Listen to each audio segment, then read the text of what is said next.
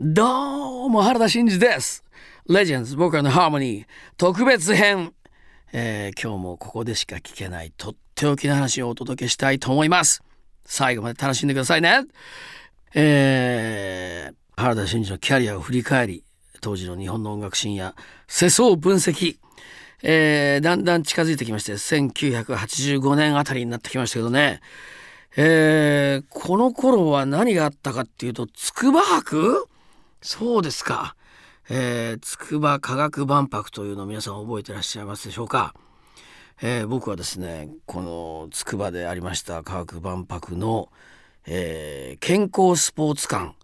こちらの、えー、まあ大巨大スクリーンのですね映像のえー、そうですね15分前後の短編ドキュメンタリー映画があったんですがそれの音楽を担当させていただきまして全音楽とテーマ曲をやらせていただいたんですね、えー、映像作品「Breeze」ですね。呼吸するという「Breeze」えー、こちらをやらせてもらいまして。なんとこの映像監督はですねあの辰村仁監督なんです。えー、辰村さんはですねもう本当に僕のデビューの頃からお世話になって、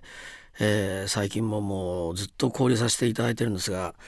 えー、シンジは絶対宇宙人だよって言っていただいてますがあの 本当にありがとうございます。え、ー、と僕のですね「Our Song and All of You」という、えー、デビューして10ヶ月目えー、アリーナツアーと武道館があったんですねこの武道館を制作していくまでの模様をドキュメンタリー映画にしたこれをですね、えー、辰村監督に撮っていただいたんですね。非常にあのなんかグッとくる、ドキュメンタリー映像に仕上がってるんですが、えー、皆さん見ていただいてますかね、えー、ライブ武道館ということですね。辰村さんはですねもうすごいです。もともと NHK にいらっしゃってなんせこれはもう日本国内もそうですが世界的にも本当に有名なもうドキュメンタリー映画「えー、ガイアシンフォニー地球交響曲」というシリーズですねこのドキュメンタリー映画の監督としても本当に有名ですね。辰村さんとはそういうわけでその後ずっといろいろと、えー、交流させていただいていろんなところに誘っていただいたりとかね、えー、逆にえー、僕のイベントにこうゲストで出ていただいたりとかそういうこともありましたけどね。まあ、本当にあの1985年あたりまたいろんなことに挑戦していったという時期だったと思いますが、えー、その中でもですね、えー、これちょうどアメリカの生活から、えー、LA での生活を引き上げて日本に帰ってきてまた新たにスタートし始めてそれで、まあ、アメリカのスタイルでのライブっていうのをね、まあ、そのイベント会場ごと何か、うん、プロデュースしていきたいなという思いで、えー、これ1985年10月ですかね、えー、Friday Night Club っていうのを立ち上げたんですね。えー、その当時これは、えー、東京表参道森花江ビル、えー、こちらのザ・スペースという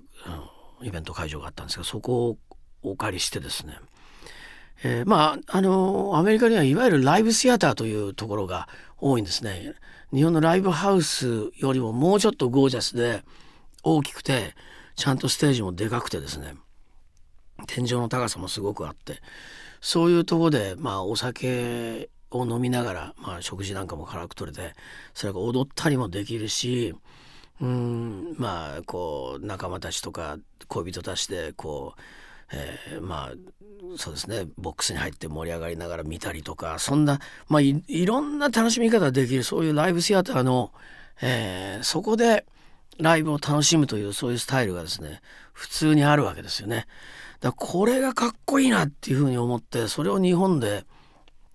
まあ出現させようじゃないかとまあそういうことでちょっとね、えー、フライデーナイトクラブっていうのを作ってみたんですけどね、えー、一夜限りのそういうクラブっていうことで。やったんですが、えー、ライブ用のステージとそれからその間をつなぐ、えー、実はダンスパフォーマー用のですね、えー、サブステージみたいなのを作りましてそこで交互に、えー、パフォーマンスをやっていくというねスタイルを取りましてねこれはなかなかねかっこよかったんですね。まあそれも映像になりまして、えー、見ていただいてる方多いと思うんですが、えー、フライデーナイトクラブっていうね、えー、これまたドキュメンタリーというかまあライブフィルムですね。えー、よかったらまたぜひ見ていただきたいと思いますけどその後結構日清パワーステーションとかそのクラスのやつが 出てきましたね。あのー、まあいわゆるライブシアターみたいなその後だいぶ出てきて、えー、ねえー、なんかね入り口がちっちゃくて中に入るとガーンとかでかいみたいなそういう感じがね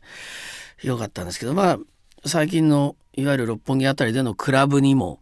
ちょっとまあそこへつながっていくような方向ではありますけどね。あの、入り口にセキュリティが立っててま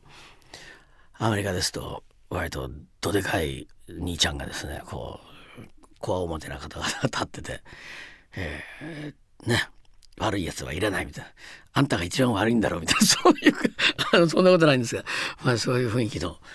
えー、まあなんかそういうちょっとアンダーグラウンドな雰囲気も漂いつつ、えー、そういうライブシアターっていうのがね、まあ、日本でも普通になりましたけどね。あのその当時それをねいかに再現するかっていうのが面白かったんですけどね。はい。えー、とこの頃クライシスというかまあバンド僕のバンドもですね本当に入れ替わってきていろんなメンバーが入ってきましたね。それから女性メンバーも入ってきましてねえー、混混合のですね男女混合バンドがですね出来上がってきましてそれからダンスをまあプレイしながらダンスをしたりとかですね、えー、まあいろんな形のパフォーマンスをやるようになってきましたね。まあ、本当にアメリカでいろんなことを吸収してあれもこれも挑戦してみようということで試し始めた時期がこのえー、1980年代の中盤から後半にかけてっていうとこなんですけどね。ということで原田真二がお送りしてきた「レジェンズ僕らのハーモニー特別編」いかがでしたか？楽しんでいただけましたでしょうか？次回もまたお楽しみに。バイバイ！